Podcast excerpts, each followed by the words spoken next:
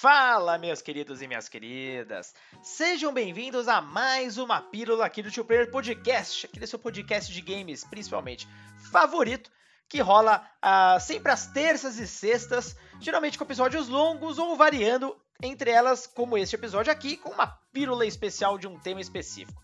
Não esquece de seguir a gente no Spotify ou no seu agregador de podcast de preferência e, claro, lá no Twitter, no arroba Podcast 1, porque algum safado já pegou esse nome, mas isso não impede a gente de falar o quê? De jogos uh, AA, jogos A, jogos B. Bom, para mim não importa a nomenclatura que você use, estou falando daqueles títulos com um orçamento menor, principalmente vindo de grandes desenvolvedoras, e nesse episódio eu vou focar na Square Enix.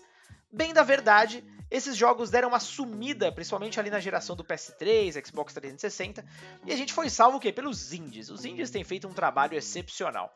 Mas de uns tempos para cá, esses jogos parecem estar retornando. E com a Square nesse episódio eu vou falar um pouco, porque quem realmente foi ali, uh, o, qual foi o título né, que me deu essa vontade de falar, é o próprio Valkyrie Elysian, o grande novo jogo aqui da série Valkyrie Profile, que começou lá em 1999, ainda no PS1, e sob ser da Enix, antes da fusão com a Square, que obviamente se tornou ali a grandíssima Square Enix, um monstro dos RPGs. Mas bem na verdade, diferentemente do Valkyrie Profile, que causou um grande impacto, era um RPG lindíssimo para a época, um sistema de jogo bem inovador, Valkyrie Legion arrisca menos. É um jogo agora de ação, e segundo as próprias palavras do produtor, que é o Takahiro Kondo, ele deu uma entrevista para o IGN, ele disse que realmente foi com base ali nas tendências atuais do mercado. Os jogadores, segundo ele, preferem títulos mais acelerados e, por isso, escolheu o gênero de RPG e de ação, e não de turnos. O ponto aqui é que, se você jogou a demo, você vai perceber Valkyrie Legion está longe de ser um game com um nível de produção de um Final Fantasy ou mesmo de uh, um Dragon Quest. Longe disso, até de Forspoken. É um jogo bem mais modesto em orçamento. Você percebe pelos visuais bem simples, cenários repetitivos, enfim, tudo ali uh, mostra que o valor de produção está longe dos maiores. E tá tudo bem. E na verdade esse é meu ponto. Eu quero mais jogos desses, galera. Não sei vocês, mas são esses títulos que muitas vezes até se arriscam mais, eles tomam mais uma liberdade criativa.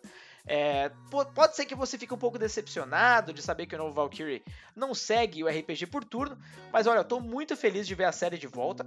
E se para isso eles precisam fazer um jogo com menor orçamento, já que talvez não venda tanto assim, cara, tá ótimo. O bom é que a Square volta a se arriscar e principalmente também novas IPs.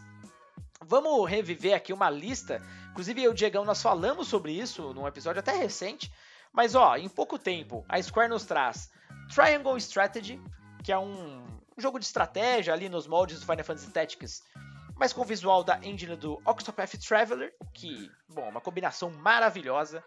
Você tem o Harvestella, um jogo bem diferenciado, o Tactics Ogre Reborn, você tem um remaster do Romancing Saga, você tem um jogo paralelo ali, Dragon Quest Treasures, você tem o Crisis Core Final Fantasy VII Reunion, tudo bem, tá dentro da saga Final Fantasy VII, mas Crisis Core era um jogo de PSP. Enfim, claro, eles estão dando aquela nova repaginada, mas não, não chega aos pés, claro, de um orçamento de um set remake. Você tem o próprio Star Ocean The Divine Force, que, bom, claro, um bom jogo, mas não, não, também não chega no, no, calibre desses outros títulos que a gente falou. Temos Octopath Traveler 2. Cara, olha quanta coisa nós vamos ter aí em pouco tempo. E eu tô torcendo pro sucesso desses títulos para que eles passem uma mensagem que sim, Square, Sega, Capcom, Namco, qualquer uma dessas, voltem por favor a trazer jogos AA para nós. Não precisamos só daquele super AAA com mega orçamento, super cinemático. A gente quer jogo legal, a gente quer jogo bom, a gente quer jogo que se arrisca. E, uh, novamente, esse tipo de projeto dá mais possibilidades do que um Final Fantasy XVI, por exemplo, que tem um peso enorme nas costas. Falando especificamente ainda do Valkyrie uh, Elysium, eu gostei bastante, tô curtindo muito, inclusive a demo me convenceu a comprar o game. E, cara, tô me divertindo a beça. Eu espero realmente que o jogo venda bem, porque, né, se não vender bem, a gente já sabe o que, que pode acontecer.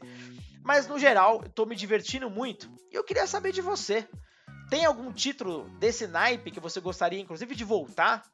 Ou mesmo se você sente falta desse tipo de jogo, que desde lá a geração do PS2 está basicamente quase extinto, pelo menos levando em consideração as grandes publishers.